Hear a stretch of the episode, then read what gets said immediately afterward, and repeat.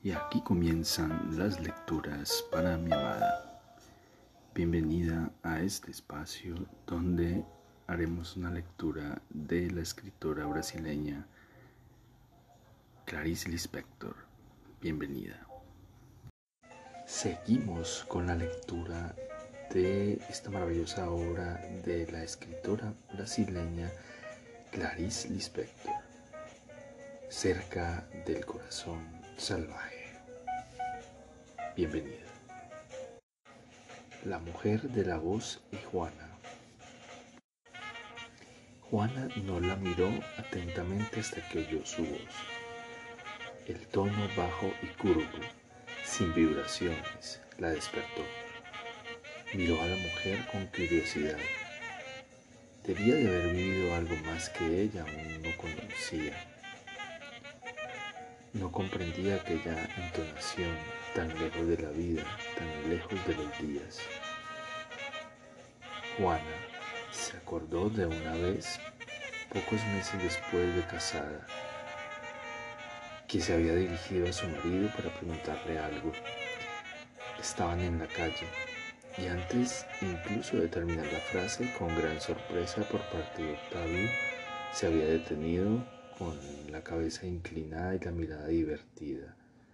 Acababa de descubrir que su voz era como aquella que tantas veces había oído de soltera, siempre vagamente perpleja.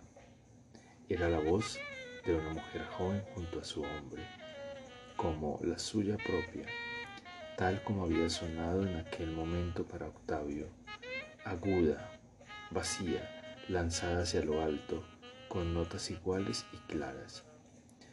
Algo inacabado, extático, un poco saciado, intentando gritar. Claros días, límpidos y secos, voz y días asexuados, monaguillos en una misa de campaña y alguna cosa perdida encaminándose hacia un blando desespero. Aquel timbre de recién casada tenía una historia, una historia frágil que pasaba inadvertida a la mujer de la voz, pero no a esta.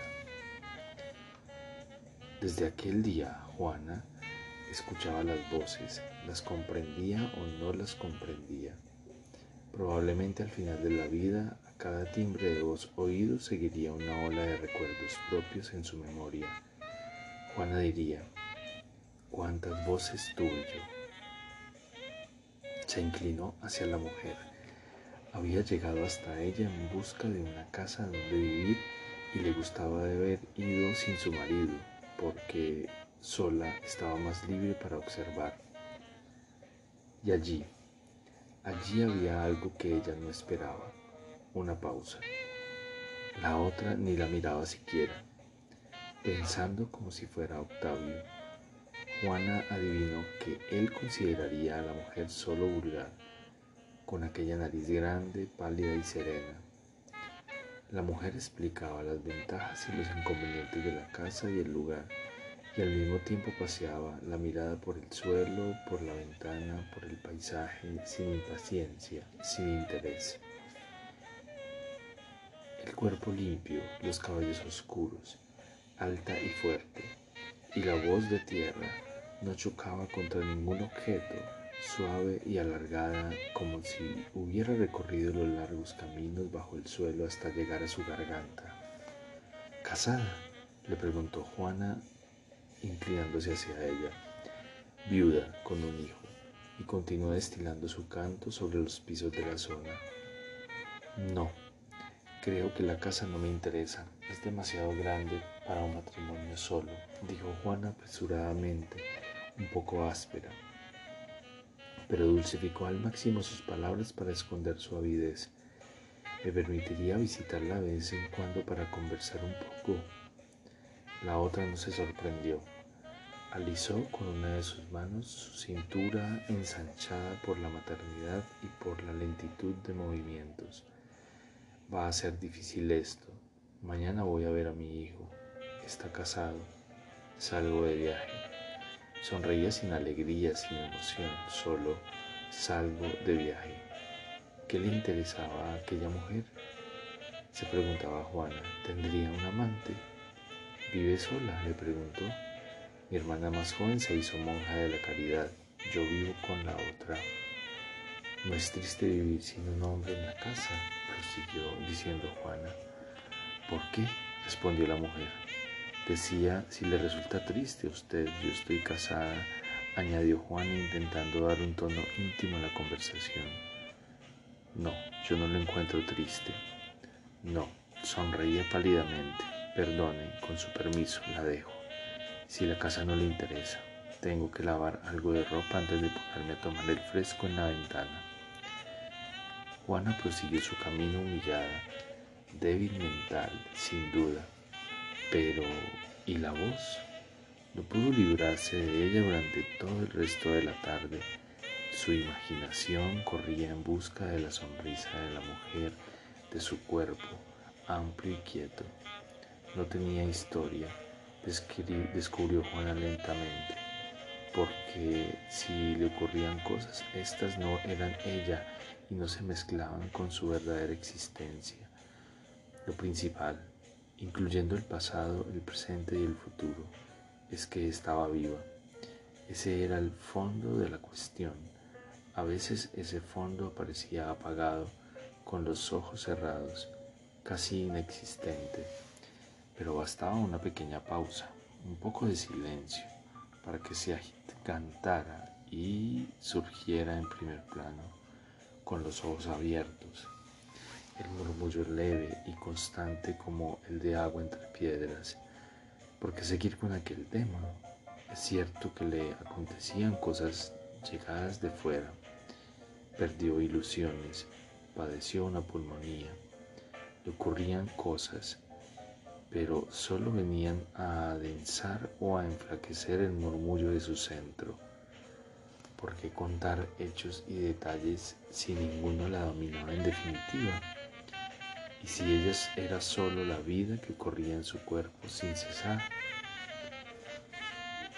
Sus preguntas nunca buscaban respuestas, continuó descubriendo Juana. Nacían muertas, sonrientes, se amontonaban sin deseo ni esperanzas. No intentaba ningún movimiento fuera de sí.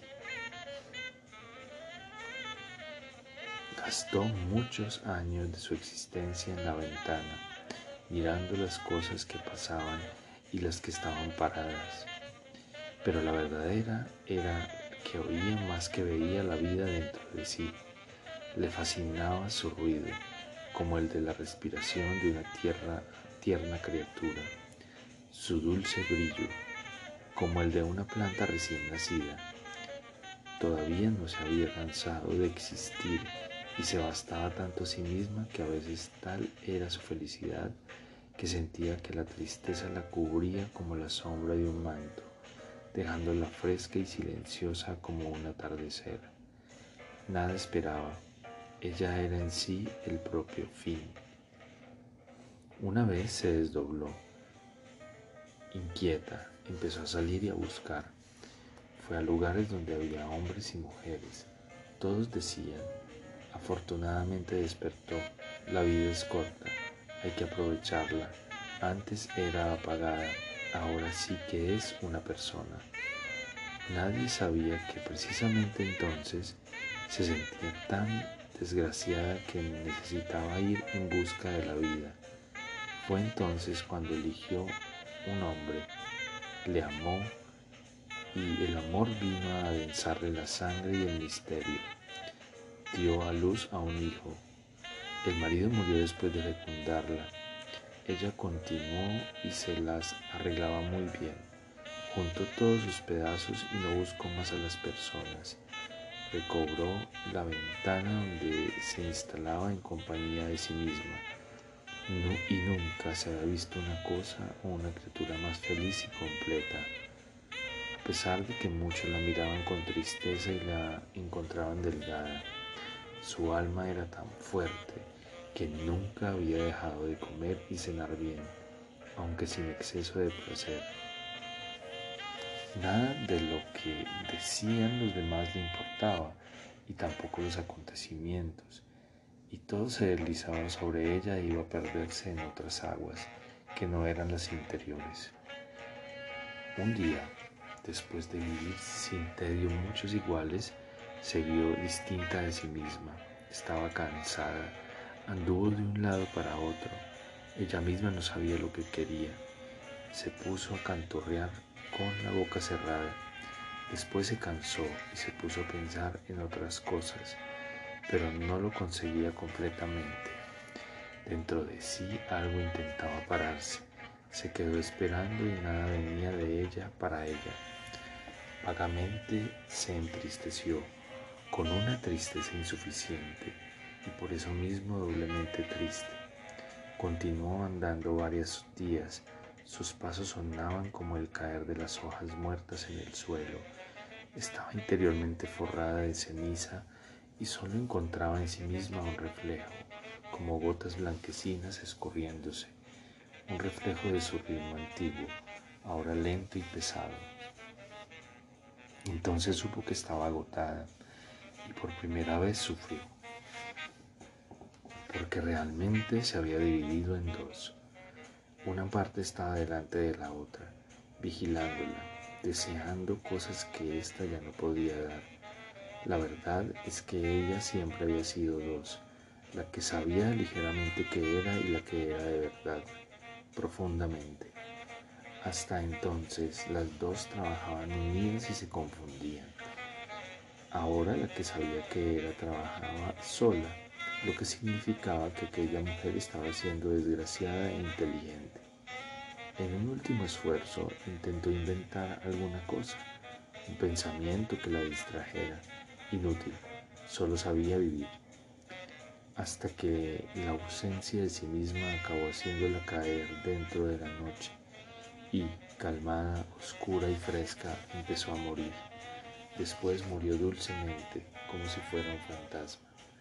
No se sabe por qué murió, solo se adivina que al final ella también estaba siendo feliz como puede serlo una cosa o una criatura, porque había nacido para lo esencial, para vivir o morir, y lo que había en medio era el sufrimiento, su existencia fue tan completa y tan ligada a la verdad que probablemente en la hora de la entrega final habría pensado, si hubiera tenido el hábito de pensar, yo nunca fui. Tampoco se sabe lo que fue de ella. A una vida tan bella debió de seguir una muerte tan bien bella. Ciertamente hoy se ha convertido en grumos de tierra. Mira hacia arriba hacia el cielo durante todo el tiempo. A veces llueve, ella permanece llena y redonda en sus grumos. Después se va secando con el verano y cualquier viento la dispersa. Es eterna ahora. Después de permanecer un momento absorta, Juana se dio cuenta de que habían lidiado a aquel ser medio muerto que le había sonreído y hablado en un tono de voz desconocido. Sobre todo, pensó, comprende la vida porque no es suficientemente inteligente para no comprenderla. Pero ¿de qué valía cualquier raciocinio si se creyera capaz de entenderla sin enloquecer? No se podría conservar el conocimiento como, un, como conocimiento, pero lo transformaría en actitud, en actitud de vida. El único modo de poseerlo y expresarlo íntegramente y esa actitud no sería muy diversa de aquella que adoptaba la mujer de la voz. Eran tan pobres los caminos de la acción. Hizo un rápido movimiento con la cabeza, impaciente. Cogió un lápiz y un papel y garabateó la letra intencionadamente firme. La personalidad que se ignora a sí misma se realiza más completamente. ¿Verdad o mentira? en cierto modo se había vengado lanzando sobre aquella mujer entumecida de vida su pensamiento frío e inteligente. Aquí terminan las lecturas para mi amada. Espero este episodio haya sido de tu agrado. Te amo, te amo con todo mi ser y todo mi corazón.